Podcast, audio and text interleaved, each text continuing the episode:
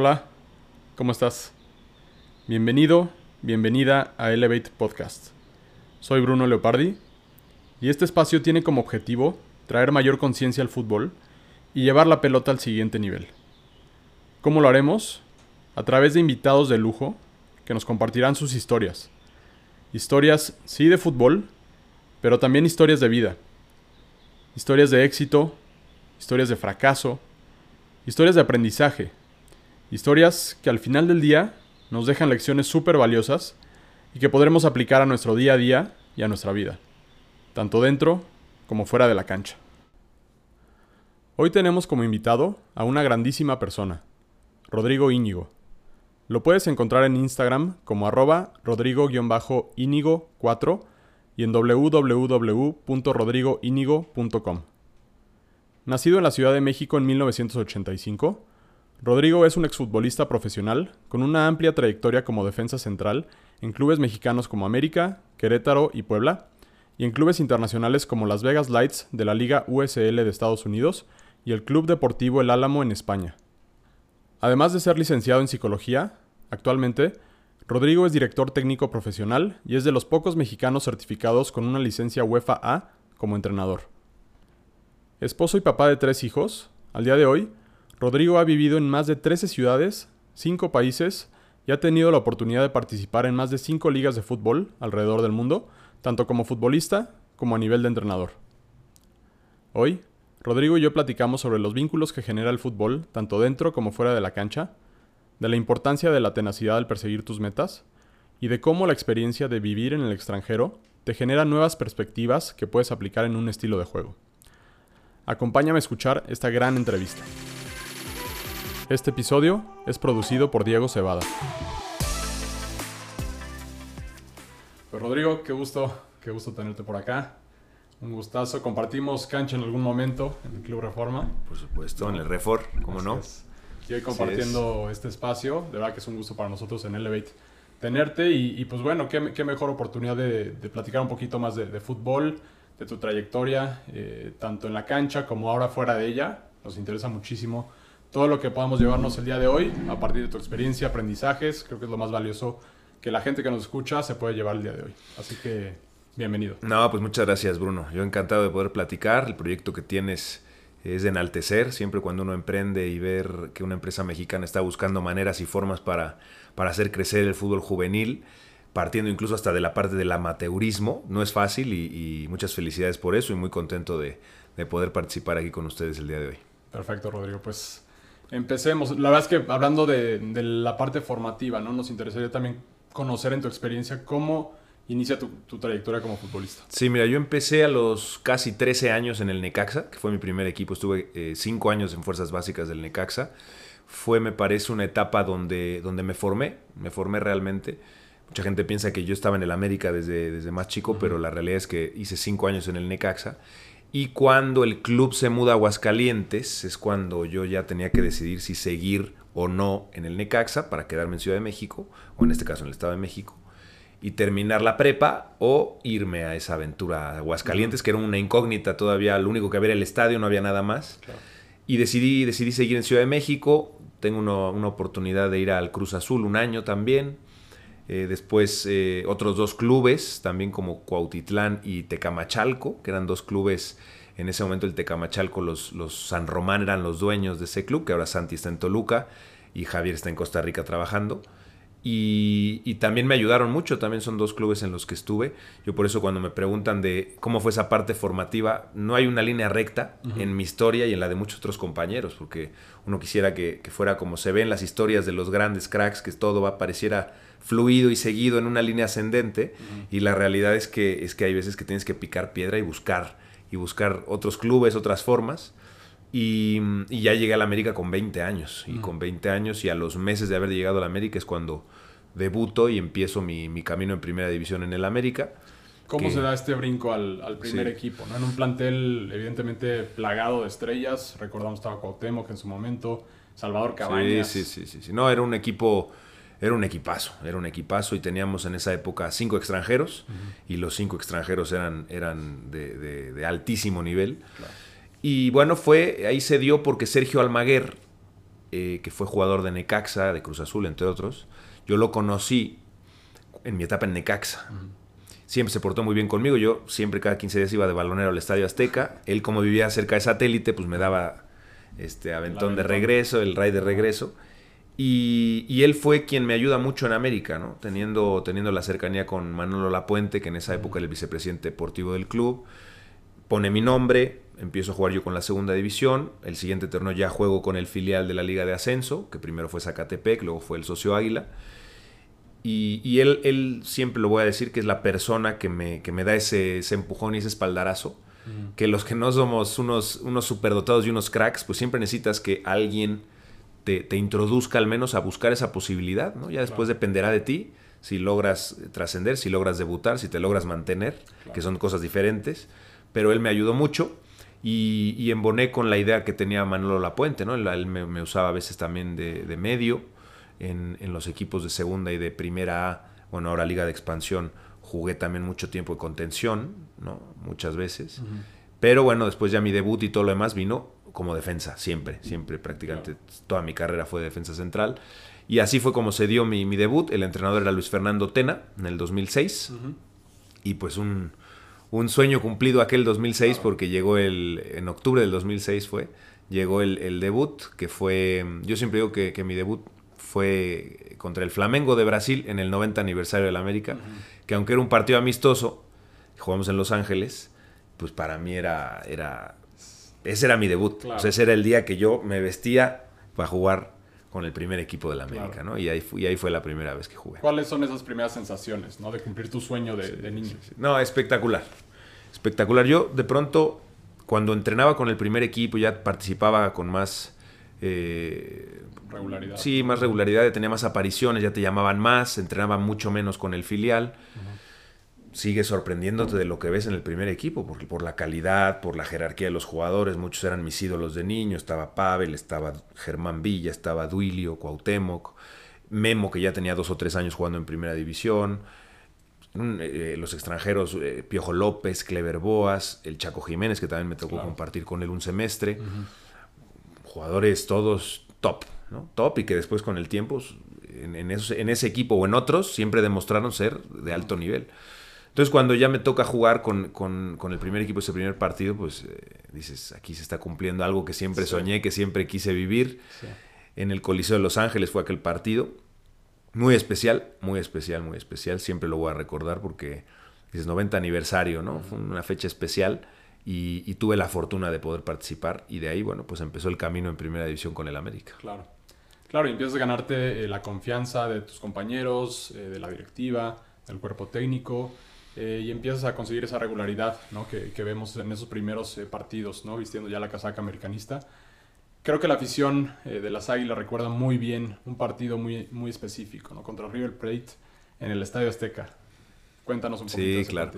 No, pues la Copa Libertadores es el mejor torneo internacional que puede tener cualquier, cualquier club perdón, de, del Centro y Norteamérica. O sea, si, si hay que hablar de un club, de un torneo, en específico para los equipos mexicanos, o en este caso ahora que está jugando la League's Cup, los equipos de Norteamérica, es la Copa Libertadores. Es, es eh, competitivo. El jugador en Sudamérica juega todos los días pensando en que quiere irse a Europa, o que quiere salir adelante, o que quiere mejorar sus condiciones, o que quiere ir a México. ¿eh? Muchos jugadores en Sudamérica están esperando, yo estoy seguro, porque, porque nos tocó vivirlo en carne propia en aquella época, me tocó participar en tres Copas Libertadores que los jugadores en Sudamérica, si no es Europa, ojalá me vean de México y me llamen a México. Claro.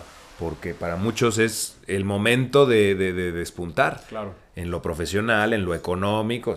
El fútbol mexicano se ve así en Sudamérica. Alguna vez Matías Almeida lo declaró con toda la razón. Pero si México le da de comer a todo Sudamérica, lo dijo de una manera muy drástica. Claro. Pero, pero tiene, tiene mucho sentido lo que dijo.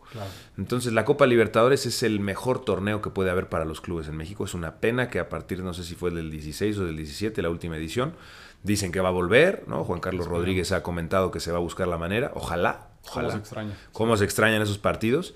Y aquel partido contra River en el Azteca, fase de grupos, pues River era un equipazo. Arriba jugaban Alexis Sánchez, Falcao y Loco Abreu. Eran los tres de arriba. Teníamos una, Un, buen... Una tarea sencilla, sí, Sí, sí, un buen reto ahí con ellos. Y fue un partido muy especial por cómo se dio, la voltereta, muchos goles, muchos errores, pero también muchos aciertos. Y muy especial porque me toca, me toca meter un gol, pues ese gol que, que yo cuando también de niño veía esos torneos, esas Libertadores, pues ahora me tocaba a mí participar. Y fue espectacular, fue espectacular aquel día. Eso nos acercó mucho luego a pelear por meternos a octavos de final, esa victoria. Entonces, pues bien, inolvidable aquel día. Luego Cabañas mete un golazo para el 4-3. Que se la recibe de espalda, se gira y Sí, y una media vuelta pegada al palo, impresionante, que él tenía un remate con las dos piernas y mucha facilidad para girarse.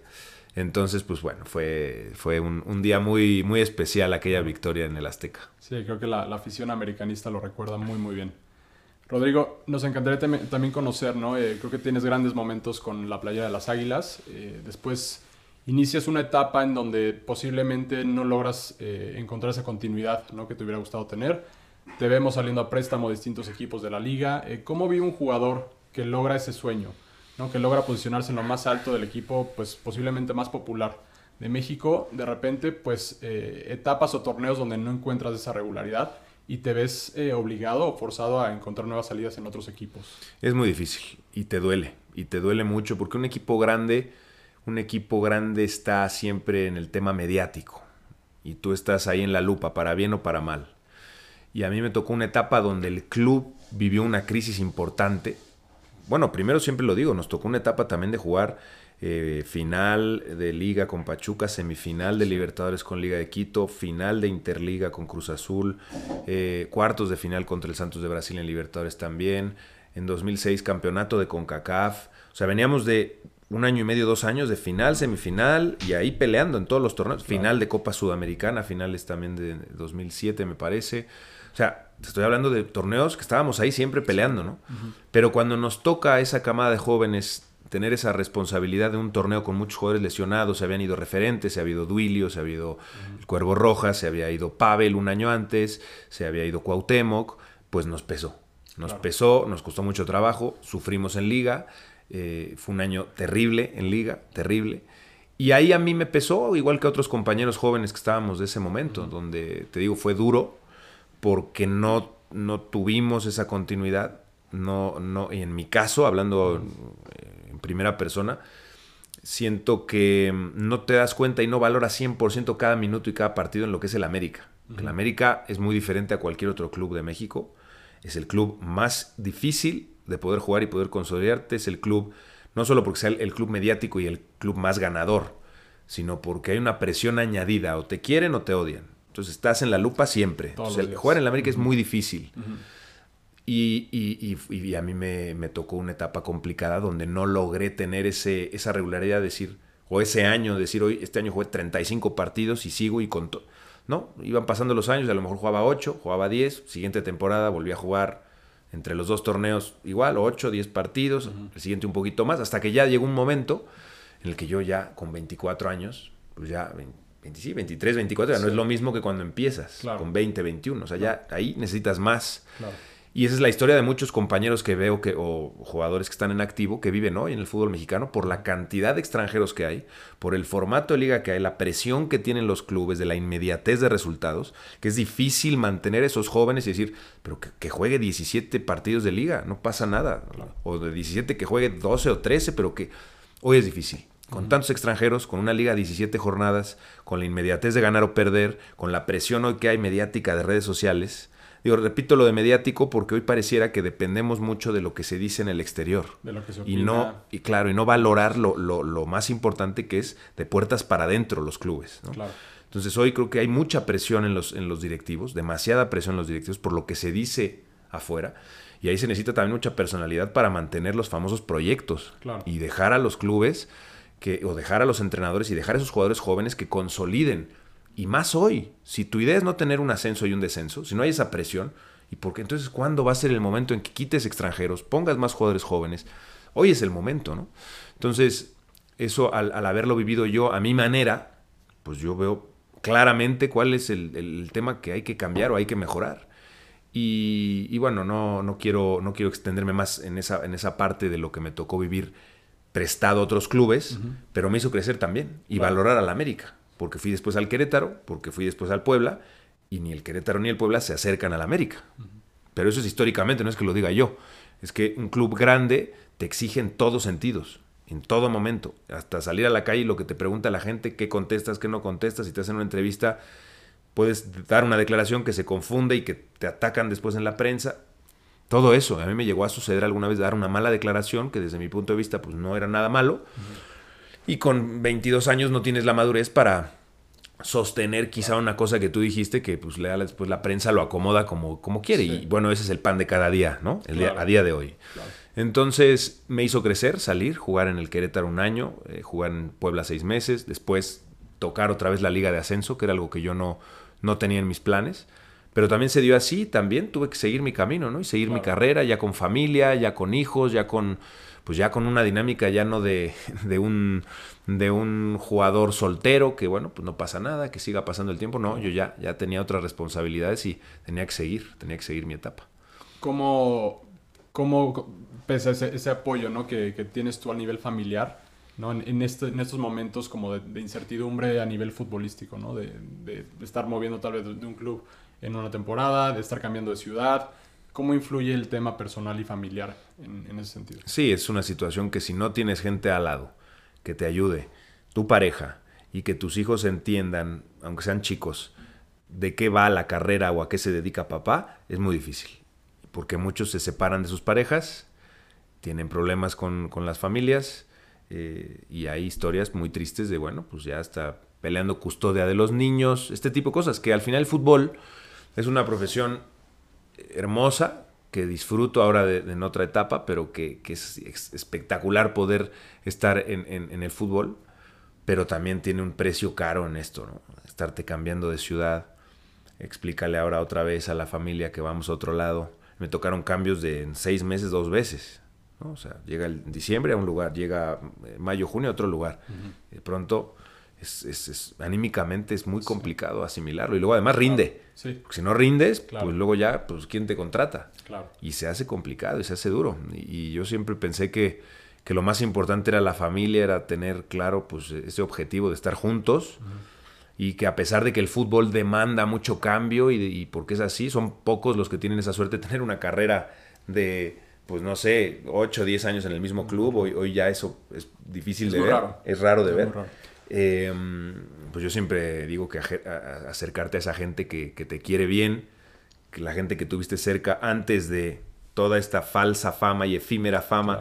Nada, nada. Toda la gente que estuvo contigo desde un principio y que te conoce como eres, ¿no? Esa gente es la que al final va a estar tu familia y la gente cercana. Entonces, es, es una parte del fútbol bastante dura, que se sufre, no voy a decir que no, que convives con la incertidumbre, porque puedo tener contrato de tres años, pero pues, el entrenador no me quiere, el directivo no me toma en cuenta y ya tengo que pensar en lo que viene y a lo mejor faltan dos meses para ese famoso draft, como era antes, pero yo ya sé que aquí no voy a seguir. Y entonces ahora la incertidumbre que te mata la cabeza, a ver, ¿a dónde toca? Claro.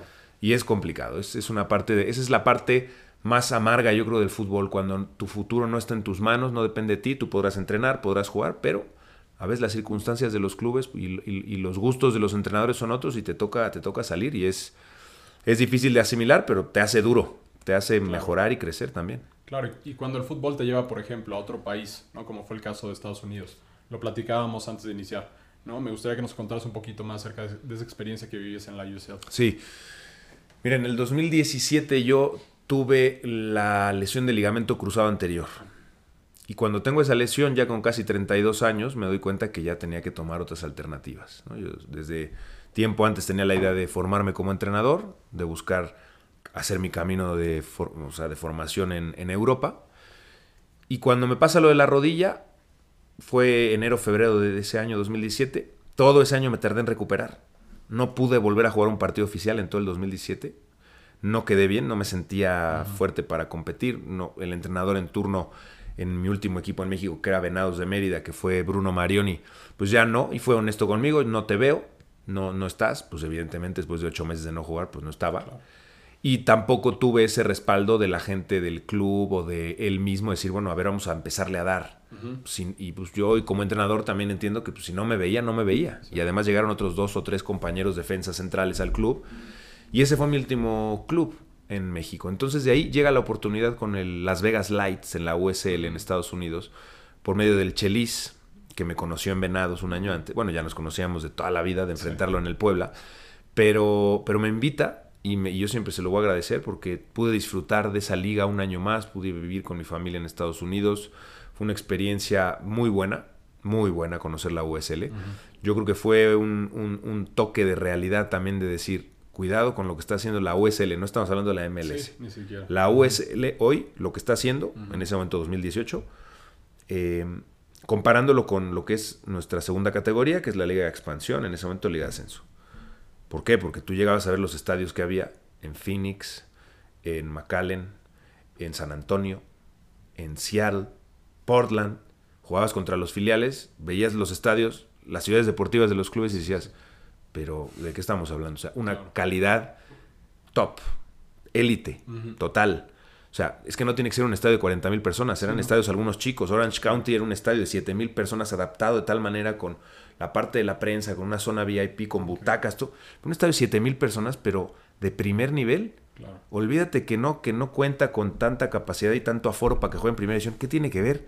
Si es una ciudad que tiene 50 mil habitantes y está jugando en segunda división, que le voy a pedir que meta un estadio de 30 mil a una ciudad de... O sea, esas incongruencias que eso no puede tener nada que ver. Un estadio más grande o más chico para decidir si es un equipo de primera o no. Claro. Y en la USL vi- veías eso. Ahí el formato es distinto porque tú dependes de comprar una franquicia en la MLS para poder aspirar. Primero cumplir con ciertos requisitos y luego aspirar a ser equipo de MLS, que es el proyecto de Las Vegas Lights desde un inicio. Bueno, ir viendo cómo, cómo iba creciendo el club y luego que fuera de MLS. Pero me encantó trabajar en ese club, o sea, eh, ser jugador de este club. Disfruté la liga, disfruté los viajes, disfruté las canchas donde jugábamos. Fuimos a jugar un partido a Reno, en Nevada. Y yo veía la cancha y decía, y me, y me imaginaba el, campo de Dorados cuando estaba desastroso, o cuando jugábamos en el Coruco Díaz en Zacatepec, o cuando nos tocaba ir a jugar a Altamira, eso- ese tipo de clubes Sí. de. o La Piedad. Yo, sí estamos yendo a un estadio que efectivamente es de béisbol, pero la cancha era un tapete espectacular. Y estamos con un club que nadie conoce, entrecomillado, el Reno, con todo el respeto. Sí. Y nosotros las Vegas Lights, que éramos una franquicia nueva que tampoco nadie nos conoce, Sí. pero vienes a jugar un partido de USL con un- una cancha espectacular, De primer nivel. unos vestidores de primer nivel.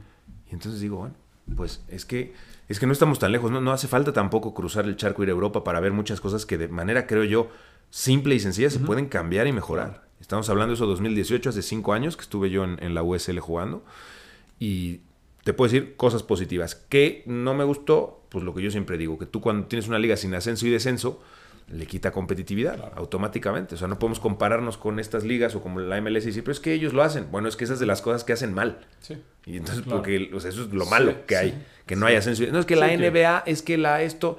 Históricamente en el fútbol hay ascenso y descenso. Esas ligas que trabajan como franquicias, con sus límites salariales, con sus propuestas y estatutos de ligas, perfecto, así es la dinámica en ese país. Muy bien.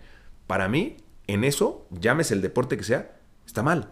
Sí tendría que haber en todos ascenso y descenso. O sea, nada me convence a decir, no, es que en tal o cual deporte. Pues para mí, yo que lo veo en el fútbol europeo todos los días, ascenso y descenso tiene que haber. Claro. En todas las categorías. Sí, que todo lo bueno que tienen a nivel infraestructura, a nivel competitivo, dices, oye, creo que aquí está, hay algo que se puede mejorar, como bien lo dices tú. ¿no? cómo es esa parte, ¿no? Pero bueno, eh, lo, lo demás que te puedo decir en cuanto a infraestructura, en cuanto al nivel de los equipos, yo de repente pensaba y lo hablaba con amigos. Estamos jugando contra el Phoenix Rising, que era el equipo de Didier Drogba. Y tú veías los delanteros que tenían, los africanos que jugaban en ese equipo, Sí. volaban. Sí. La capacidad que tenían en el juego aéreo, en el uno contra uno. Sí, sí, sí. Pero luego somos ignorantes en México diciendo, no, es que ahí nivel flojo. ¿Flojo? No, estás a tres horas en avión. Cruza y vamos a ver cómo son los partidos ahí. No, y ya lo estamos viendo hoy en la League's Cup, por ejemplo. Claro, por supuesto. Donde creíamos que íbamos a llegar a arrasar y la realidad es otra, ¿no? Y la realidad es otra. Y tú ves los clubes, no, pero es que este na- nadie lo conoce. Es que... Bueno, pero a lo mejor no sabes que son muchachos que estuvieron ya no en el college como eran antiguamente los, Sí. equi- los jugadores en Estados Unidos. No es que a lo mejor hicieron tres o cuatro años en el Southampton en Inglaterra y hoy juegan en la MLS. Entonces ya no es que creció en el college y lo escogieron del draft de la Universidad de Boston. No, no. Ya es un jugador que estuvo cuatro años en fuerzas básicas o en el fútbol base, como le dicen en Europa, en un equipo inglés. Quizá no de primera, a lo mejor de la Championship, de la segunda inglesa, pero luego vuelven a Estados Unidos con 23, 24 años y compiten y juegan porque vienen de competir en categorías inferiores en Europa, en Inglaterra, al alto nivel. Entonces eso Es donde yo digo, bueno, pues, entonces, ¿cuántos jugadores mexicanos les vamos a dar esas facilidades, como lo está haciendo ahora Grupo Orlegui con el Sporting de Gijón, por ejemplo, para decir, vamos, jugadores jóvenes, Claro. a ver otras cosas, a entrenar a otra intensidad, a ver otro ritmo, a, a escuchar otros soniditos, Sí. otros acentos, otros A idiomas, a, a- a sufrir la incomodidad, ¿no? Y bueno, ahora van varios juntos, se, se tendrán que arropar entre ellos, pero a la vez ellos tienen que adaptarse e integrarse a lo que ya es el fútbol español, no, no al revés. ¿no? Pero esa iniciativa de Orlegui es tremenda, o sea, espectacular que ellos hayan decidido a día de hoy, vamos a, o sea, vamos a con dos pantalones, con los pantalones bien puestos, decir, Vamos para allá. vamos a, a llevar gente a jugadores mexicanos a Europa. Y hablando precisamente del fútbol europeo, ¿qué es lo que te lleva a ti dar ese salto ¿no? fútbol europeo? Mira, termina mi etapa, solo jugué esa temporada, de febrero a, a finales de octubre en la USL, que es el formato que se juega, igual que MLS. Y va de la mano con lo que yo te comentaba de la lesión que tuve, porque ya pensaba cuál era mi siguiente paso. Incluso hice a nivel, a nivel personal alguna inversión también. Emprendí un, par de proyectos de negocios, una escuela de fútbol con un socio, puse una clínica de fisioterapia. Empecé a ver que ya se acababa Claro. mi camino de, ya de pensabas futbolista. en tu post carrera. 100%, 100%. De ahí, tanto mi edad, mi lesión, mi realidad en el fútbol, ya no era yo el del América, ni el del Querétaro, ni el del Puebla, ni el de Tecos, que era un equipo que en Liga de Ascenso peleaba a volver. No, ya mi etapa ya estaba por terminar y había que ser realista, ¿no? Yo, si me dices si tenía ganas de seguir compitiendo y de buscar que un equipo en primera división en México me hubiera llamado para jugar con 33 años, me volvía loco Feliz. porque amaba jugar Claro. y lo extraño a día de hoy, juego con mi hijo y extraño volver a sentir eso de, Claro. de jugar. Pero tomo la decisión cuando acaba lo de Las Vegas de, de buscar una opción en, en España para empezar ya mi curso de entrenador. Digo, ya necesito empezar con eso, o sea, ya la curiosidad, las ganas de prepararme. Y me sale una opción para seguir jugando en Huelva, un equipo que se llama el San Roque de Lepe. Me llaman, me, me dan luz verde, hablo con mi esposa, se lo planteo a la familia y en enero del 2019, vámonos. Salimos para Sin penúltimo día de mercado y, y salgo y, y firmo con este club modesto, pero en una ciudad muy bonita, con playa. Vivíamos en un lugar súper tranquilo, eh, que es un lugar más de, de- de vacacionar. Pero bien, bien. está- fue una buena decisión el lugar para iniciar esta etapa. Y empiezo a jugar con este equipo y a la par, a la semana siguiente, empiezo mi curso de entrenador. eh, licencia, antes era curso básico, ahora se llama ya licencia UEFA C, ¿no? que es la Oye, primer licencia. Rodrigo, aquí me gustaría hacer un, un pequeño paréntesis, ¿no? Sí. Porque me interesaría saber mucho qué es lo que te hace que como futbolista pienses en esta carrera como entrenador. Lo vemos mucho, ¿no? Que es, hay muchos jugadores que en este post carrera, ¿no? De, de seguir involucrados en el medio, pues buscan convertirse en, entrena- en entrenador.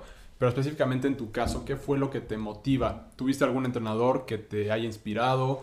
¿Alguna, alguna anécdota, alguna experiencia? ¿O qué fue la- lo que detona eh, ese interés en convertirte en entrenador? Sí, yo creo que yo ya con unos 24 o 25 años, seguro, o antes, ya temas tácticos, temas de más información del cuerpo técnico hacia el jugador, temas de liderazgo e integración, ya me llamaba la atención. Yo además estudié la licenciatura en psicología, pude titularme, y a pesar de que no he ejercido como tal, como terapeuta paciente, sí llevo muchas cosas básicas que aprendí en la carrera a ese día a día del deportista, del liderazgo, de las relaciones interpersonales, porque me parece lo más importante en un Claro. deporte grupal. Claro. Y para mí fue importante varios entrenadores, ¿no? Pero si tengo que mencionar algunos, ya para decidir estudiar el curso en Europa, Paco Ayestarán me cambia la visión, que lo tuve tarde, ya con 28 años en Los Tecos, en Guadalajara. Anteriormente Manolo Lapuente, su gestión de grupo, la, la simplicidad, porque a veces hoy abusamos de las palabras rebuscadas y de buscarle una respuesta sobre otra y encimar conceptos y fundamentos. Y hoy gente joven sabe muchísimo de la teoría, perfecto, sí, pero una cosa es esa teoría y otra cosa es la realidad en un vestidor de fútbol, cuando a veces solo tienes 5 o 10 minutos para salir al segundo tiempo y dar matices claros. Un ¿no? mensaje Esa parte Manolo Lapuente la tenía, pero muchísimo. Después tuve a Luis Fernando y Alfredo Tena, que es la etapa en la que también empecé. Y me quedan detalles también muy marcados de, de Luis Fernando, su manera de transmitir, charlas motivacionales muy buenas. Alfredo también muy claro, muy objetivo, muy puntual, Alfredo Tena. Y va, va uno teniendo diferentes perfiles, ¿no? Después tuve otros perfiles, tuve a Jesús Ramírez, que fue campeón del mundo en su 17, tuve a Carlos Reynoso, multicampeón en su etapa de jugador y también de entrenador en los 80 con el América. Tuve, bueno, pues tuve, te podría mencionar a todos y cada uno de los entrenadores que tuve. Que quizás hablábamos de lo positivo que es una carrera, ¿no? Donde tal vez estás ocho años en un mismo, mismo club, viviendo, ¿no? En una misma ciudad. Tú tienes esta posibilidad de, al vivir tantas experiencias en clubes distintos, tener tantos perfiles y puntos de vista desde el, desde el ángulo del entrenador, ¿no? Quizá esto es lo que te, te, hace decir, oye, creo que aquí hay algo muy interesante, tomo un poco de lo que me dice este entrenador, tomo un poco de lo que me dice este otro, lo, lo junto, ¿no? Para crear una idea de juego y a partir de ahí yo empezar a diseñar la mía. Tiene total lógica lo que estás diciendo, porque así fue también. O sea, yo pensé, dije, bueno, pues quiero ser entrenador, pues afortunadamente hasta el día de hoy tengo una buena memoria, espero conservarla siempre. Uh -huh. y, y, tengo detalles de cada entrenador y cosas que sí haría a mi manera, pero otras que no. Que digo, eso para mí estoy aprendiendo de lo que desde mi forma de ver no haría. Claro. Y lo tengo claro. ¿no? Y hay entrenadores que te, te ayudan a, a, tener esa fortaleza mental y a entender que cada quien tiene su criterio y, y, y dicen que el, el, sentido común es el menos común de los sentidos, sí. porque uno creería que que es así, que todos pensamos que es igual, y no.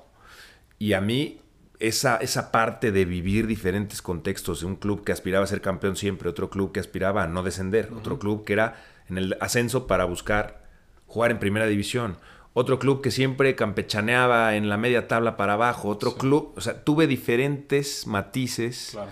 viví la vulnerabilidad, que a veces el jugador se siente omnipotente y más en primera división cuando logra tener buenos contratos, se logra, se logra poner en un estatus hasta social porque uh -huh. tiene dinero, porque tiene fama, porque lo conocen, pero eso no es la realidad. Uh -huh.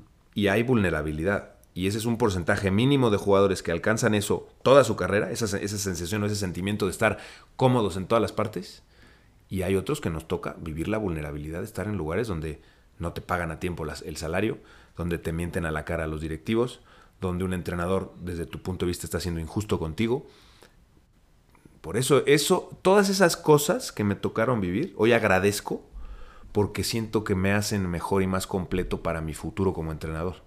Que he ido tomando conceptos y también yo viví en carne propia, hoy soy empático también con los jugadores. Entonces, esos entrenadores, esos lugares, yo he vivido en 13 ciudades diferentes y en wow. 5 países. Entonces, entre, y, y, y, quiero seguir viviendo y experimentando cosas en otros lugares y en otros y en otros países que me hagan mejor, que me hagan más completo para la toma de decisión. Al final el fútbol, pues es toma de decisión, es saber gestionar, es explicar y picar la tecla con cada quien donde sepas y te puedes equivocar y yo me equivocaré, pero bueno, pues ese es el camino que al menos hoy me hace que mi margen de maniobra, mi margen de error, pues esperemos pueda ser mínimo o pueda ser menor, ¿no? Después uno puede tener mil modelos de juego, mil maneras en las que quiere expresar su idea, pero lo más importante, las personas, los jugadores claro. que tienes, el estado anímico de los jugadores. Eso es, es tu materia prima. lo más importante de todo, mm. los jugadores. Claro. Entonces, pues bueno, esa fue entre, entre bueno, ya hablamos, hablamos un poquito más de lo que me tocó uh -huh. antes para tomar la decisión, claro. o sea, lo que viví para tomar la decisión de formarme como entrenador. Y dije, yo quiero formarme en Europa.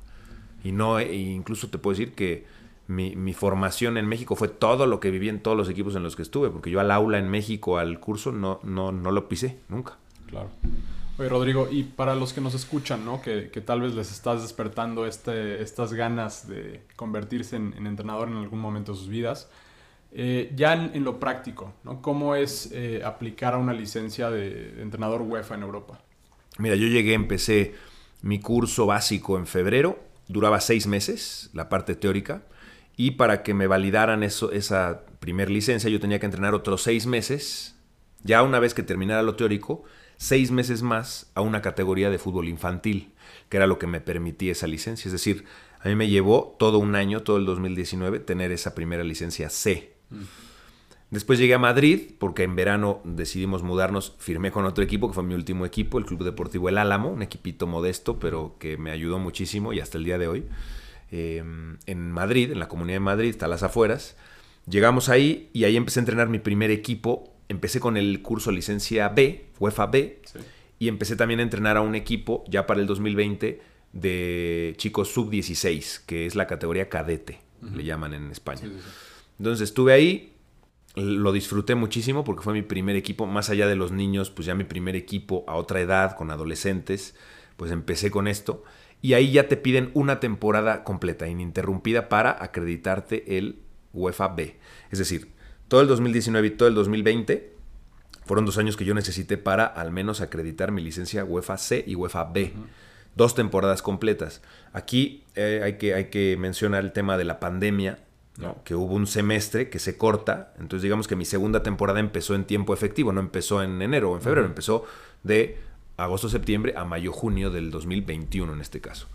Y empecé em, con mi licencia UEFA A.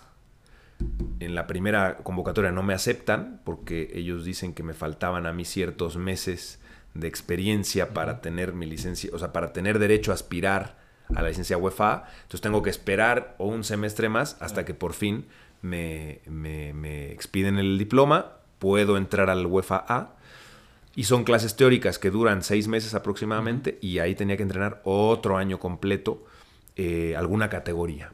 Pero ahí vino un tema. Cuando yo tenía que hacer mis prácticas del UEFA, estando el curso eh, todavía yo no titulado, estando el curso en vigor, me surge la posibilidad de trabajar en Portugal en primera división. Y entonces ahí se me viene un problema porque yo tenía que hacer mis prácticas en España, pero me surge una oferta de trabajo, pues imagínate, una grandísima oportunidad, para trabajar en primer nivel y, entonces ahí tuve que, bueno, pues de alguna manera eh, compaginar. Tuve que muchas clases eh, prácticas ir y venir desde Portugal. Lo hice casi tres meses, estar yendo y viniendo. Después sí es verdad que tuve algún tema con la federación porque ellos reconocen que yo tendría que haber estado de forma ininterrumpida en España y yo ya había dado el salto a la liga portuguesa. Entonces, bueno, temas más burocráticos creo yo, porque me parece a mí que siendo, siendo UEFA, y trabajando en primera división, mucho más pues tendría que haber, por supuesto, tendría que haber un convenio donde unifique y digas, bueno, pues él está estudiando su licencia, con esta licencia que está estudiando puede ya sentarse en un banquillo de primera división en Portugal, pues ¿por qué no va a valer esa, esa práctica? Pero bueno, pues es un tema que, que si a mí me lo preguntan, yo creo que si hay entrenadores como mi caso, que le sucede algo que mientras están ejerciendo o estudiando la licencia quieren ejercer como entrenadores, en este caso mi, puesto era de, mi función era de segundo entrenador con Paco, ahí estarán, eh, pues que haya, que unifiquen criterios en la UEFA y entonces que la española diga, perfecto, pues tú, le surgió esta oferta, pues oye, no pasa nada. Pero bueno, ese fue un tema más administrativo que viví. Y, bueno, en ese momento viví toda la temporada 21-22, casi un mes y medio antes nos destituyen en, en Tondela. Y a partir de ese momento, que ahora voy con el siguiente equipo con el que trabajé en Asia, pero a partir de ese momento ya todo lo que yo hiciera con mi licencia UEFA en activo, que ya me había titulado, o sea, durante, digo, con página en Portugal y ya estaba titulado, tenía ahora que hacer un año, otra temporada completa para aspirar al UEFA Pro, que ya el embudo del UEFA Pro es corto porque son convocatorias 20, 22 plazas por año y tienes que cumplir todos estos requisitos de las temporadas que te estoy contando, con lo cual para tú tener tu licencia UEFA Pro en Europa, quiere decir que es porque entrenaste entre 4 y 5 temporadas de forma ininterrumpida, si es que, bueno, así buscaste sacar. Hay quien saca hasta la licencia UEFA y después, porque le salen proyectos de trabajo, no, no hace la Pro, porque te, demanda mucho tiempo, te demanda estarte. Entonces, hay entrenadores, incluso el, que llega como sustituto de Paco, ahí estarán a Tondela, Nuno Campos, que fue asistente de, eh, Paulo Fonseca en Shakhtar, en la Roma, tiene un perfil de, más de asistente, pero bueno, eh, en, equipos importantes. Él llega de sustituto de Paco y tenía UEFA. Y el club tuvo que uno de los analistas ponerlo como con licencia UEFA Pro para que apareciera como primer entrenador y Nuno pudiera ser el segundo entrenador siendo realmente él el, primer entrenador. O sea, tuvieron que hacer ese truco, por llamarlo así, a los ojos de todos, ¿eh? no era ningún secreto. O sea, lo hicieron así para que se pudiera firmar. Y él me lo explicaba. Él es 10 años mayor que yo en uno. Me dijo, pues yo, entre los trabajos que me fueron surgiendo en Italia, en Ucrania, luego en el Porto, también en Portugal, no pude realizar el, el UEFA Pro. Incluso ahora este verano lo está, lo está haciendo en Portugal. Oye, Rodrigo, ¿y qué te da este UEFA Pro a diferencia del UEFA? Mira, el UEFA, el UEFA, por ejemplo, en un país como España, con el UEFA puedes entrenar solo hasta la cuarta categoría, que es la segunda ref. Ahora, por ejemplo, Rafa Márquez, que está entrenando en el Barça Athletic, el filial, eh, en primera ref, que es la tercera categoría del fútbol español, ahí con mi UEFA yo no puedo entrenar, pero no puedo entrenar ni sentarme de asistente. A que, por ejemplo, en Portugal o en Francia o en Italia con el UEFA puedo sentarme en un banquillo de primera división. Entonces, en España hoy, digamos que pues es más exigente ese tema, porque dices, oye, ¿cómo con el UEFA sí me puedo sentar en la banca en Portugal, en Francia, en Italia? Incluso puedo trabajar en la Championship inglesa como primer entrenador. Y en España solo puedo hasta la segunda ref. Bueno, pues así son los criterios que te digo, no están unificados en UEFA. Y para los que nos dedicamos a esto, porque yo se los digo en la federación, cuando he ido en la Federación Española, pues yo me dedico a esto, no es mi hobby, ¿eh? Sí. Este no es mi hobby, no, no, no es que estoy entrenando niños, pero además yo tengo mi consultorio, que soy médico. No, no. Este es mi trabajo. Entonces, si a mí me surgen oportunidades de trabajo, creo que a, esos entrenadores hay que. No voy a dejar de, prepararme, no voy a dejar de ir a mis clases, pero ¿dónde está el apoyo? Y a veces esa parte, eh, pues, es complicada, ¿no? Es complicada. También ellos se atienen a sus estatutos, sus protocolos, y pues dicen, oye, si no hice diferencia con otros entrenadores, ¿por qué contigo, mexicano, Rodrigo Íñigo, lo voy a hacer? Pues no, y pues, pues, de momento estoy en ese proceso ahora para la próxima temporada de cumplir con mi requisito de, esa temporada que piden para el UEFA Pro. Qué interesante, ¿no? Y todo el éxito en, sí, muchas gracias. concluir ¿no? este proceso de preparación que sin duda es ejemplar. No, muchas gracias. Logrando y, y, no sé, bueno, a mí en lo personal, seguramente a los que nos escuchan nos encantaría también saber eh, cómo es esa, ese salto de, jugador a, a, entrenador ya en la cancha, ¿no? Porque pues en la cancha, en el vestidor eh, pues es un comportamiento muy distinto, eh, tienes objetivos distintos como jugador, pero ya como entrenador, pues lógicamente tienes eh, el peso del, club, ¿no? Las exigencias a nivel directivo, tienes un vestidor que ya lo decías tú, ¿no? Que, que saber manejar, tienes que saber comunicar un mensaje. ¿Cómo es esa, ese cambio de habilidades que requiere un futbolista que, que hace esta transición? Que en su mayor parte como futbolista pues son eh, corporales, por decirlo así, este, tienes que estar a tope físicamente, a tope eh, tácticamente, ¿no? Eh, tienes que lograr un gran desempeño en la cancha, pero ya como entrenador, pues las habilidades son distintas. ¿Cómo se da esa transición? Pienso que hay que quitarse ya el, como dicen en España, la, la equipación, el uniforme de jugador. Y darte cuenta que si tomaste el camino de entrenador, pues ahora son otras tus funciones, son otros tus objetivos, es otra tu manera de comportarte, empezando por ahí, por una ética de trabajo. Yo siempre digo, no hablan mucho de los modelos de juego. Para mí ya cuando estás pensando en, ser entrenador, perdón, es un modelo de trabajo. No tanto un modelo de juego, un modelo de trabajo. Entonces, yo fui jugador, 14, 15 años, estuve en diferentes categorías. Terminé mi última etapa porque yo quería jugar todavía en la tercera división de España. Ahí me retiro como jugador. Pero yo ya, en esa última etapa, mi pensamiento ya era más como entrenador. ¿Cómo eran las charlas? ¿Cómo eran los entrenamientos? ¿Cómo eran los descansos? Ya te fijas un poquito más, ¿no? Pero ya en todo. ¿Cómo eran eh, las distancias de las tareas? Si era un espacio reducido, ¿por qué esos comodines? ¿Qué tamaño los espacios? ¿En qué zona del campo vamos a hacer esa tarea? ¿No te pasaba que ahí decías yo lo haría diferente? Sí, pero mira que siempre fui bastante respetuoso con los entrenadores. Tuve alguna fricción, seguro que la tuve con algunos, nunca pasó a mayores, pero normalmente trataba de ser respetuoso. No, no, no de ponerme al tú por tú con un entrenador, no. Siempre fui bastante, bastante respetuoso en ese sentido. Aunque es parte de también entender tu papel como jugador. ¿no? Sí, sí, claro. para tú imponer cómo se deben hacer las cosas. Que hay quienes lo hacen y se quejan de todo, ¿no? El jugador somos muy quejumbrosos y el jugador normalmente está, si es azul, que porque es azul, pero ya cuando te ponen el verde que tú querías, pues no, mejor si hubiera sido el azul. Y así, así, el jugador, es, es muy así el jugador. Y es difícil ese estado de ánimo del que hablábamos hace rato, ¿no? El jugador es estados de ánimo. Somos personas al final de cuentas. Entonces, para mí es esa parte, quitarte ya ese, esa, etapa, ese, ¿cómo le podemos llamar? Ese adjetivo de tú decir, es futbolista profesional, pues hoy eres entrenador profesional. Y conlleva una etapa de entrenar como lo he llevado yo desde niños, adolescentes y ya el fútbol profesional. Y ya en el fútbol profesional seguramente habrá que regresar también de pronto a las bases y volver, volver a entrenar algún equipo juvenil, ¿por qué no? Abierto a todo ya como entrenador, eso creo que también te da más herramientas y te hace más completo.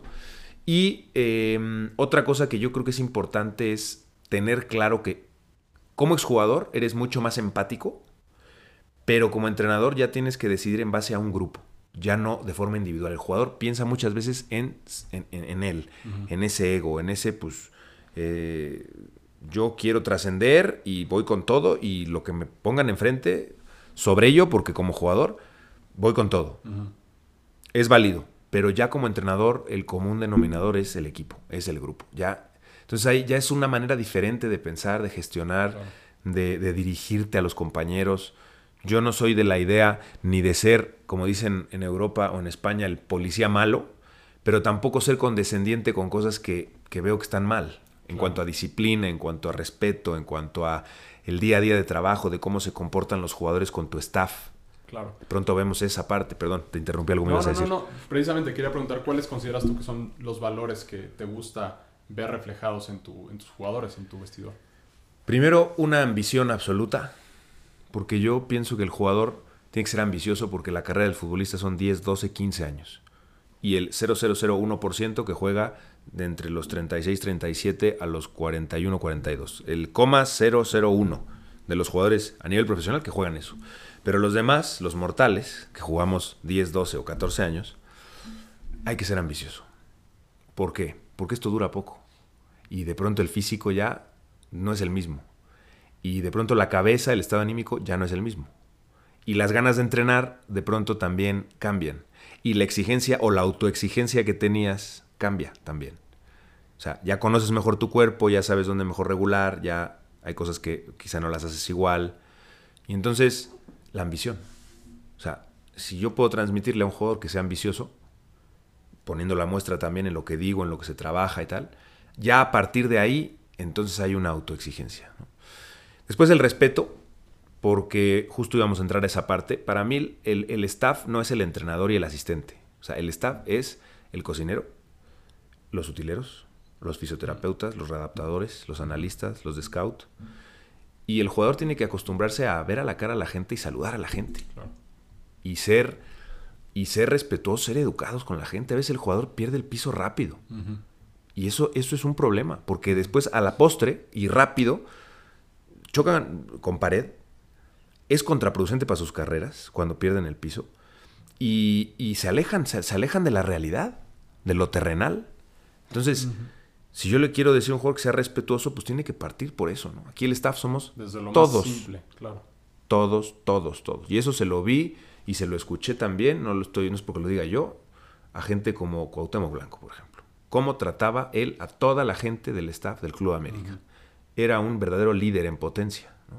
Entonces, ese es un ejemplo para mí. Él tendría sus cosas, sus formas, su excentricidad, ¿no? Un hombre totalmente atípico a lo, a lo, normal, pero qué bueno, porque era, fue lo que fue por, por esa manera de ser y esa personalidad. Entonces, el respeto muy, muy importante. Después, el compañerismo, muchas veces el futbolista, de lo que te decía hace un momento, piensa en el yo antes que en el nosotros. Y yo soy de la edad que el compañerismo va de tú te equivocas, yo te salvo, pero cuando yo me equivoque, tú me salvas. Hoy por ti, mañana por mí, porque el fútbol es a veces cúmulo de acierto error y muchas veces un grave error cuando un compañero llega y, llega en una barrida, en un cierre y te salva, o el portero, cuando parece imposible, va y te salva. A veces en esos pequeños detalles se hace una sinergia en un equipo de fútbol.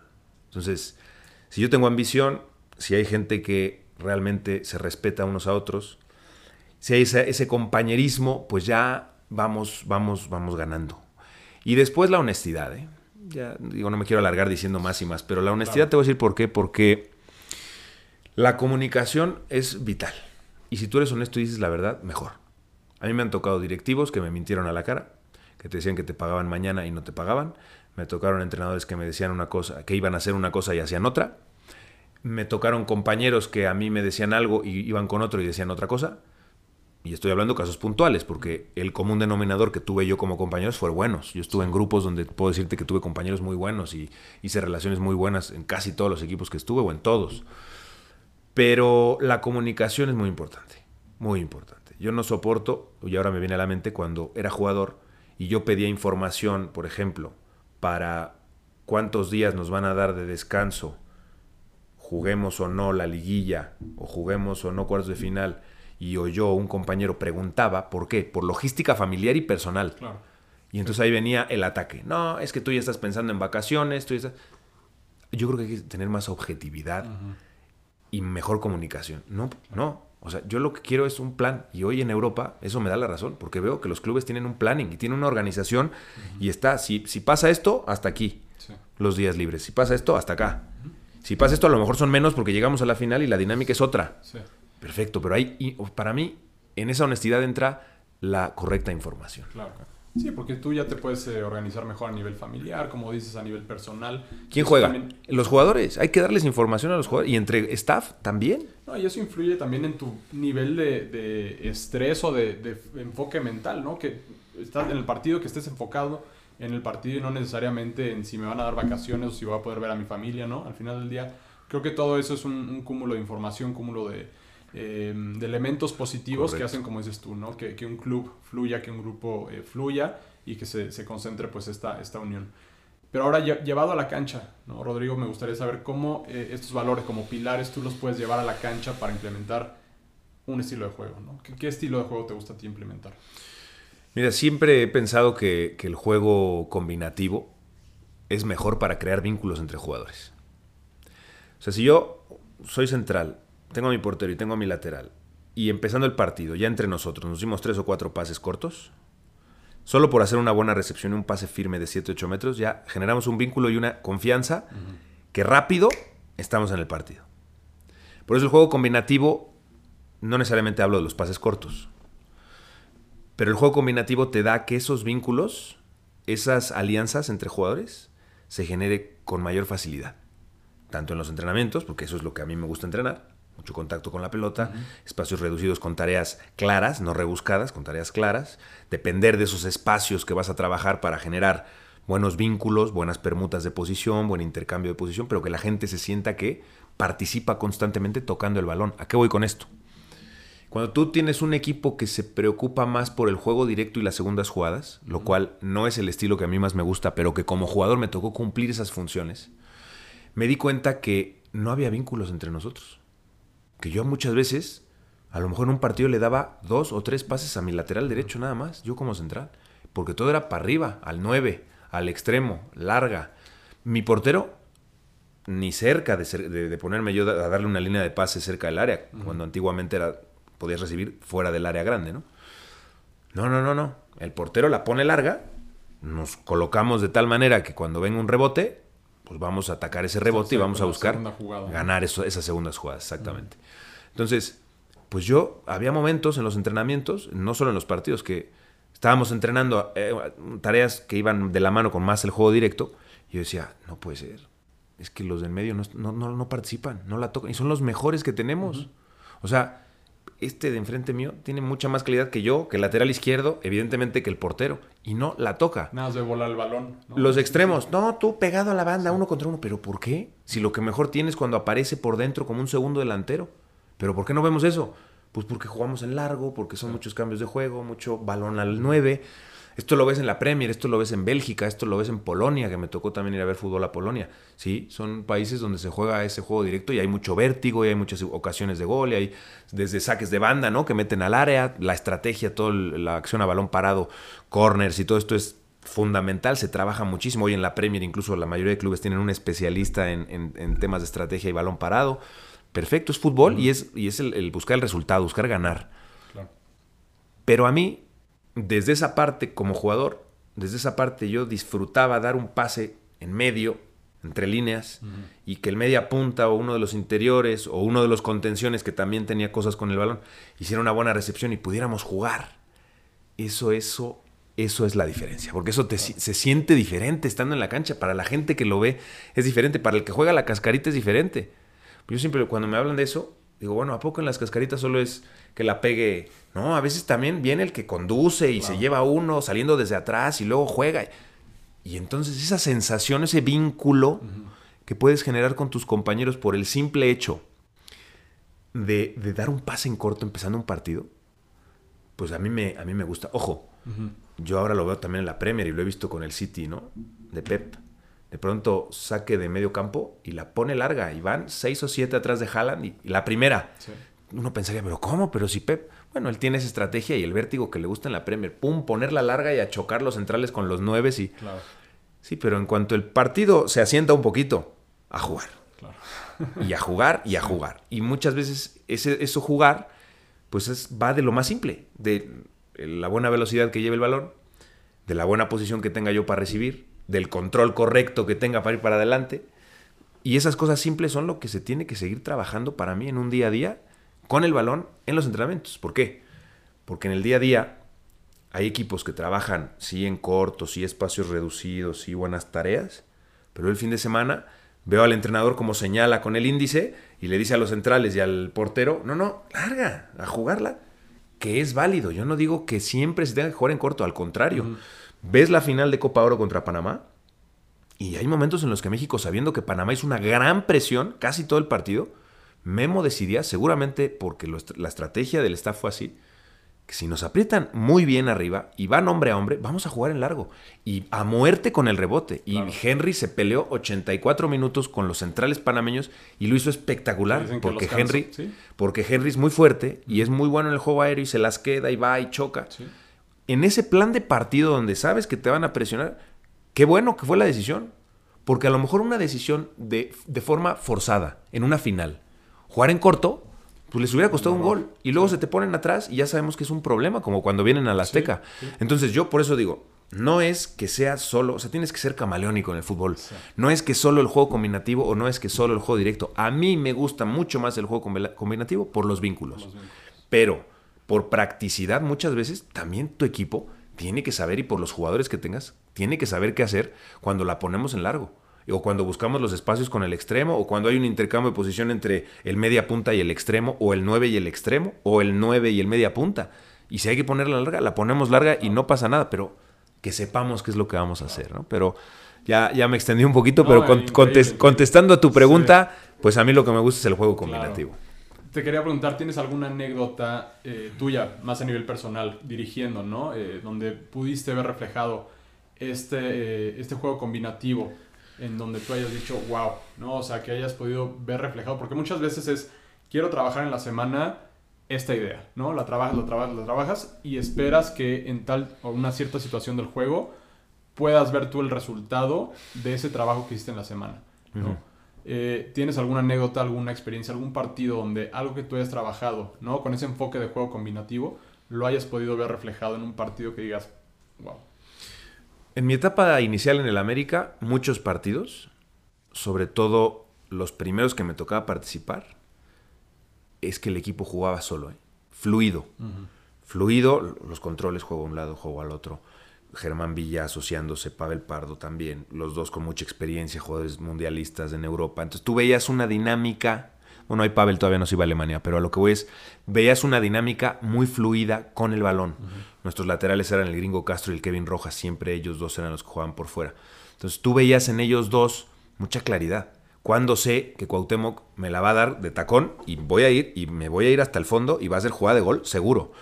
¿Cuándo es cuando Kevin Rojas puede venir por dentro? Porque con Mario Carrillo se practicaba mucho eso, que Kevin apareciera el lateral, que ahora pareciera que se descubrió el lo negro cuando ves a Alexander Arnold o ves a John Stones jugando por dentro. Bueno, pues en esa época Mario Carrillo al Kevin Rojas lo ponía a hacer esa función, de, lateral derecho o de lateral izquierdo, cerrarse y ser, hacer superioridad dentro. Entonces, yo al final pienso en todo eso y yo lo que veía era fluido, o sea, era muy natural, muy natural y me encantaba porque yo me quitaba de problemas, yo jugaba siempre lo más fácil posible. Eh, teníamos otro en el medio campo que era Alejandro Argüello que jugaba muy bien también, era un contención muy bueno, muy muy bueno. Muy buena pegada. Muy buena pegada. Teníamos a, More Mosqueda que cuando entraba era un jugador bajito de estatura, pero súper habilidoso, muy ágil en corto jugadorazo ese lo conozco desde mi edad, lo conozco desde que tenemos 14 años, nos enfrentábamos. Entonces, eso es queda un pedazo de jugador, que no se equivocó Reynoso cuando declaró que era mejor que el Chicharo. Lo que pasa es que Quique no tuvo las posibilidades de irse al Manchester, porque el fútbol es así.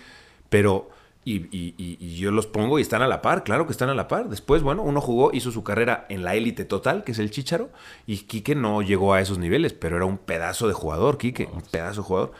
Y y esa etapa yo disfrutaba mucho, yo disfrutaba mucho, quizá yo no era, yo, yo no marcaba esa diferencia porque yo empezaba y después otro equipo que jugaba muy bien era el Tecos de Paco Ayestarán. Ahí aprendí yo muchísimo. Bueno, con Rubén Omar Romano aprendí, pero luego los resultados creo que no era el momento para nosotros como club joven, Club América joven, promedio de edad muy joven, queríamos jugar y exagerar la salida y de pronto el equipo no se encontraba con Rubén, pero le aprendí mucho a Rubén Omar Romano. Pero luego con Paco en Tecos, no, bueno, disfruté, era un equipo que salía jugando desde atrás, que teníamos mucho intercambio de posición, que los laterales a veces eran extremos, que los, que los extremos sabían cerrarse y meterse entre líneas para recibir. Era un equipo que tenía muchas variantes y que en cinco o seis meses Paco logró hacer un equipo campeón, porque al final el equipo, a pesar de haber empatado tanto en la liguilla, quedó campeón de liga. Luego perdimos el ascenso con Leones Negros en, el Estadio Jalisco en penales, pero, pero era un equipo que, que yo disfrutaba ese es el vínculo que yo te digo. O sea, a mí cuando yo como central salgo, conduzco un poco y el lateral en lugar de quedarse abierto, lo de toda la vida, el lateral me da una opción por dentro y los contenciones de ellos vienen a la presión, pero como estamos emparejados con nuestros medios centros, pero mi lateral hace superioridad por dentro y se la puedo dar, es, eso es la vida en el fútbol. cuando tú quieres sacar la pelota desde atrás, y te estoy hablando de un concepto simple, que se habla mucho a día de hoy de los equipos de juego combinativo, o salir conduciendo desde atrás. En fuerzas básicas, aquí en México, era un pecado que como central conducieras. ¿Cómo puede ser que este esté conduciendo? Fácil. Uno o dos toques, fácil. O sea, realmente era un problema que tú como defensa central hicieras una conducción de 7, 8 metros para buscar encontrarte a un rival y entonces ya decido a dónde jugar. No, era un, era un pecado eso. Y ya no me digas dársela al portero atrás. No, no, no juega para adelante o tírala afuera. Eh. ¿Cómo voy a dársela al portero? Cuando hoy muchas de las superioridades de los equipos que mejor salen jugando desde atrás, la hacen con el portero.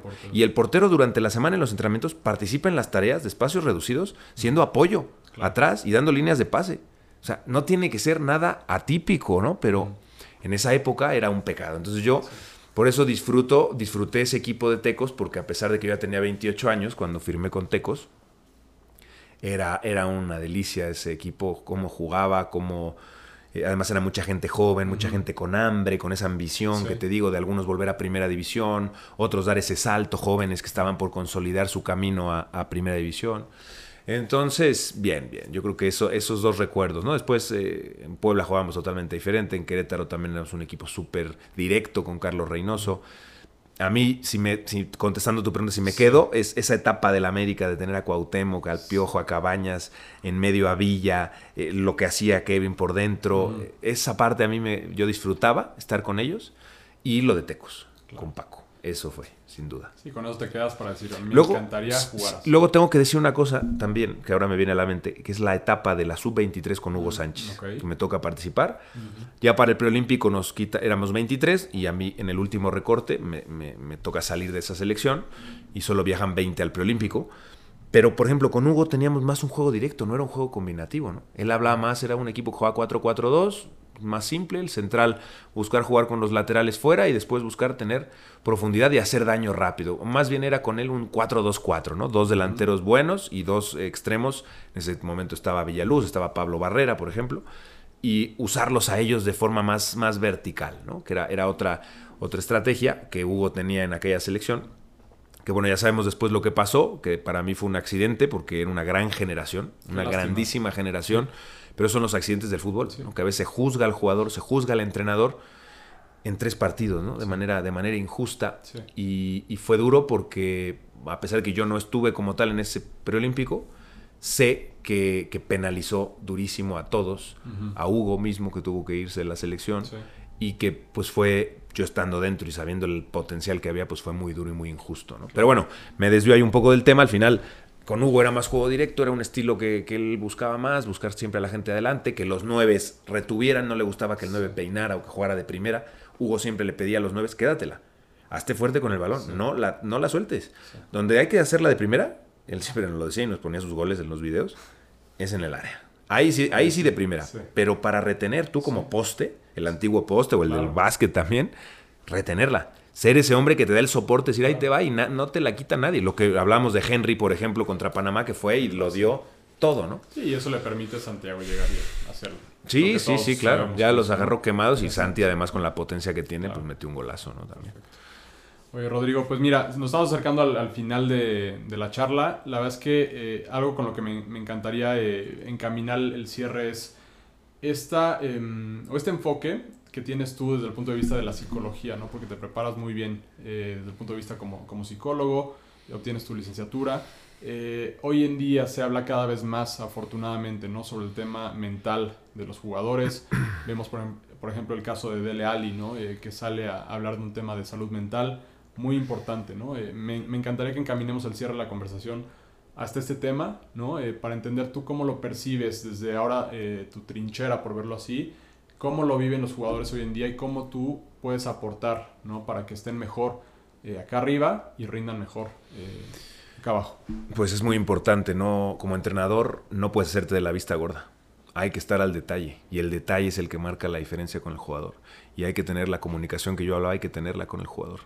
Hoy, y volvemos a, las bases, ¿no? Esa estabilidad emocional, si el jugador no la tiene, si hay tanto distractor, tantas cosas afuera de esa burbuja que te hacen ruido, pues tú necesitas ayuda, necesitas un profesional, necesitas gente que esté cerca y es muy importante que el entrenador esté cerca y al pendiente y es importante que profesionales estén, estén cerca ¿no?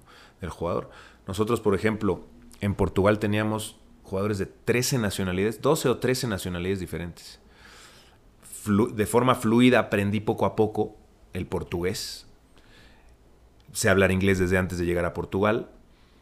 Pero me di cuenta que para yo llegarle al jugador necesitaba incluso hasta ya aprender el francés, porque teníamos jugadores, también teníamos un argelino, teníamos otro senegalés, teníamos otro con doble nacionalidad francesa también. Y entonces, ¿a qué voy con esto? Que tú en psicología lo más importante para tener rendimiento en cualquier profesión, lo que necesitas es estar bien de la, bien de la mente. Bien seguro de ti mismo y de tus objetivos. Si yo logro que tú estés bien de tus objetivos es porque tu cabeza tu mentalidad, tu, enfoque está, está donde tiene que estar. Y que aunque todos tenemos problemas alrededor, pues yo como individuo, como ente, lo que más me interesa para poder tener y cumplir mis objetivos y tener ciertas metas y luego tener un éxito, pues es estar bien de arriba. Entonces, a veces solo no se puede. Y a veces sí necesitas un profesional y sí hay muy buenos psicólogos del deporte que que le dan esa fortaleza y ese plus y ese extra a los grandes deportistas de, diferentes deportes, no necesariamente el fútbol, ¿no? Y esto lo ha dicho Tiger Woods, lo ha dicho Rafa Nadal, lo ha dicho Roger Federer, lo ha dicho eh, Cristiano Ronaldo. O sea, no es un. No, no, lo que pasa es que pareciera un tabú a veces el tema de la psicología, pero hoy más que nunca es importante eso. Porque el jugador, si logra estar donde tiene que estar, su cabeza enfocada, más allá de los problemas que todos podemos tener, su rendimiento va a ser mejor, como en cualquier otra profesión. Lo que yo le digo a los jugadores, el problema es que el fútbol dura lo que dura, son unos años. Entonces es cuando más enfocado tienes que estar. Es difícil porque el jugador es joven también y muy rápido vienen muchas cosas y muchas distracciones, pero la psicología 100% para mí es un diferenciador, ¿no? Esa estabilidad, esa mente equilibrada, que el jugador pueda rendir, que el jugador pueda entrenar bien, que el jugador se, cuide. Tú, lo de este jugador, Ali, que, estuvo en el Tottenham y que la, serie famosa con Mourinho cuando habla con él y tal. Sí, pero Mourinho seguramente, todo esto que sale años después, pues no lo sabía. O sabría algo muy por encima. Entonces es importante saber esa parte del jugador, esos antecedentes que sí son un diferenciador y que sí son los detalles que te pueden marcar una diferencia. Entonces por eso te decía lo de lo del tema del idioma, de lo que nos tocó vivir, de que a veces para acercarte a un jugador, pues a lo mejor hasta tema de costumbre, tema de hasta de religión. Cuando trabajé en Asia, en el Johor, en Malasia, pues son musulmanes y es otra religión y entonces a lo mejor le tengo que entrar por otro lado y tengo que ser muy cuidadoso con hasta mi tono de voz. Yo, por ejemplo, que soy muy de hablar fuerte, allá no está bien visto hablar tan fuerte. Ya tienes que moderar tu tono de voz y hablar de una forma más calmada. Lo mismo cuando estás en Japón o lo mismo cuando vas a Corea. Es otra manera de expresarte. Entonces, todo eso creo que va ayudándote a ser un mejor gestor y ayudar en esa parte mental al jugador. Mira, tuve una entrevista de trabajo con, con un equipo en Bélgica y una de las cosas que me dijo el director deportivo es, sería importante que también aprendas el francés. Porque para que le puedas llegar, yo tenía en, es, bueno, y está todavía en veremos esto y quizá más adelante, ojalá surja una posibilidad más adelante, em, porque ellos lo que querían era un asistente que trabajara más de forma individualizada en ciertas tareas, viendo análisis de video y tareas en campo. Y me dijo, pero es importante que también eh, les hables en francés para que el jugador, cuando le mandan a hacer una tarea de media hora o 25 minutos extra, que nos entendamos y que se sienta también cómodo. Y eso es parte mental. Ahí ya no tiene que ver el cansancio, la técnica, la táctica. No, no. Ahí es la cabeza. Totalmente. Entonces, bueno, pues esos detalles eh, al final es lo que he ido eh, viendo que me hacen crecer, que me hacen ser un mejor gestor para el día de mañana y que la parte, la parte de la cabeza y la parte mental, si tú un profesional del fútbol aspira a llegar a lo más alto y por sí solo se da cuenta que lo está rebasando esta situación, Boyan, exjugador del Barça, también lo ha declarado, pues necesitas ayuda. Necesitas ayuda de alguien, un profesional, que alguien que te haga más fuerte, que te haga sentirte más seguro de ti mismo. Nacho del Real Madrid lo declaró hace poco. Vivió problemas de ansiedad, de inseguridad, pero y, uno pensaría, no, pero si es millonario, juega en el Real Madrid y ha ganado todo. No, no, pero es que él en su casa solo, con su mujer o con su familia, pues no está cómodo, no se siente bien. Entonces, qué bueno que, me preguntas esto porque sin duda es, hoy una parte fundamental en el deporte, la parte de, la psicología y el equilibrio mental, 100%. increíble tu, respuesta.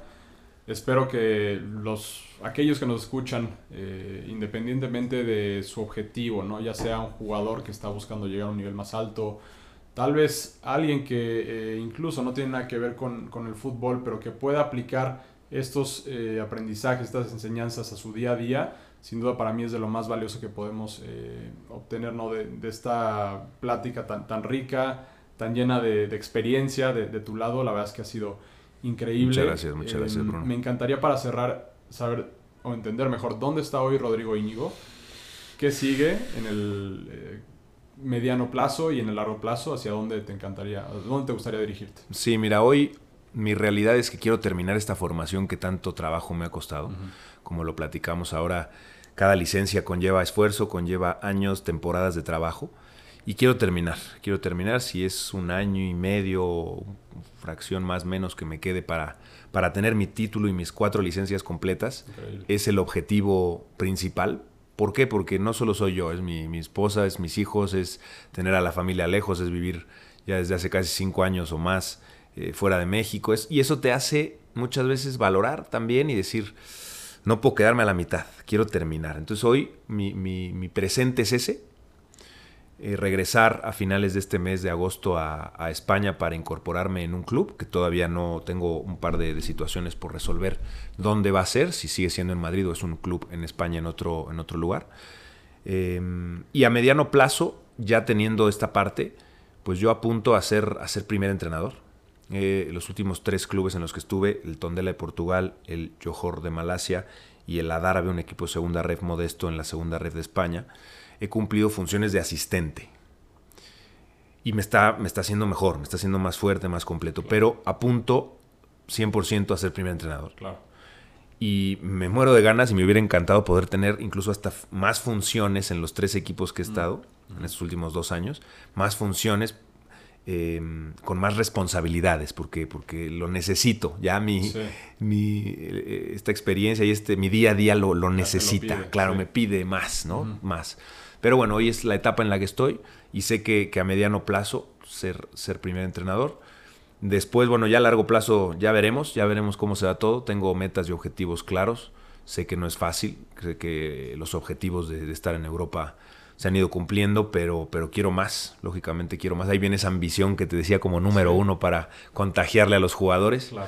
Pero también paso a paso y con los pies bien en la tierra, bien claro. Busco siempre hablar con gente que me, que me aconseje. Tengo buena comunicación de vez en cuando con Javier Aguirre, que es nuestro, nuestro único referente de tantos años trabajando en Europa. Eh, busco hablar con Sergio Almaguer, que te lo, tengo plática pendiente con él, pero es otra de las personas que cuando he necesitado ayuda y consejos me los ha dado. En su momento Manuela Puente también me los dio.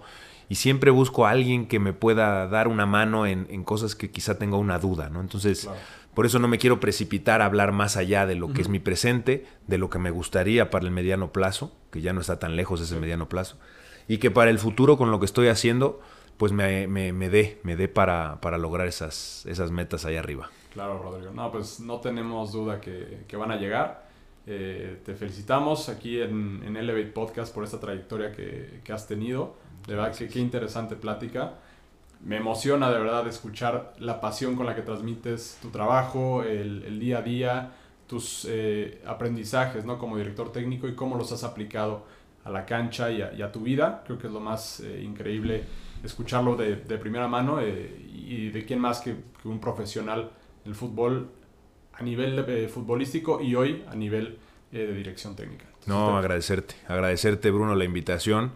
Siempre lo digo, lo dije al principio y lo digo con, otros colegas que, los que tenemos esa iniciativa de emprender, yo también te felicito así, a ti, a todo el equipo los felicito porque porque no es fácil, no es fácil. Y siempre cuando uno emprende proyectos pues hay que ser muy seguro de sí mismo y tener mucha creatividad, e inspirarte en cosas y, y desde luego que si lo que yo pueda venir a hablar acá es de, es de ayuda y suma, pues yo encantado, porque a mí también me encanta cuando, cuando pido una respuesta, pido una ayuda o una solución a algún tema que tengo ahí difícil y me lo dan, así que siempre, siempre abierto a participar y a, poder conversar. Y más si es de fútbol, pues ya estamos del otro lado, ¿no? Te agradecemos, Rodrigo. Por último, para cerrar, sí. ¿cuál consideras que es la mayor lección que has aprendido en esta trayectoria? Que a pesar de, los malos momentos, de las derrotas, de las injusticias, eh, esté presente esa, esa, tenacidad hacia lo que quieres hacer. ¿Por qué? Porque los momentos de alegría, de satisfacción, como un campeonato, eh, como lograr clasificarte o que te llamen a una selección o clasificarte en un torneo internacional, como hablábamos, por ejemplo, la Copa Libertadores, son momentos puntuales, ¿no? Realmente el recorrido valorar ese recorrido es porque si tú sigues en ese camino necesitas ser tenaz, ¿no? A pesar de el ninguneo, de sentirte vulnerable, de las injusticias, de ese dolor que solo entiendes tú y los que están cerca porque los demás no lo entienden, a pesar de eso, ser tenaz. Para mí, el recorrido en cualquier profesión tiene que ver con la tenacidad y con la seguridad en uno mismo. Entonces, para mí eso. Increíble. Muchas gracias, Rodrigo. No, muchas gracias a ustedes. Gracias. Amigos, esto fue Elevate Podcast, tercer episodio con Rodrigo Íñigo. Muchísimas gracias por acompañarnos. Nos vemos en la próxima.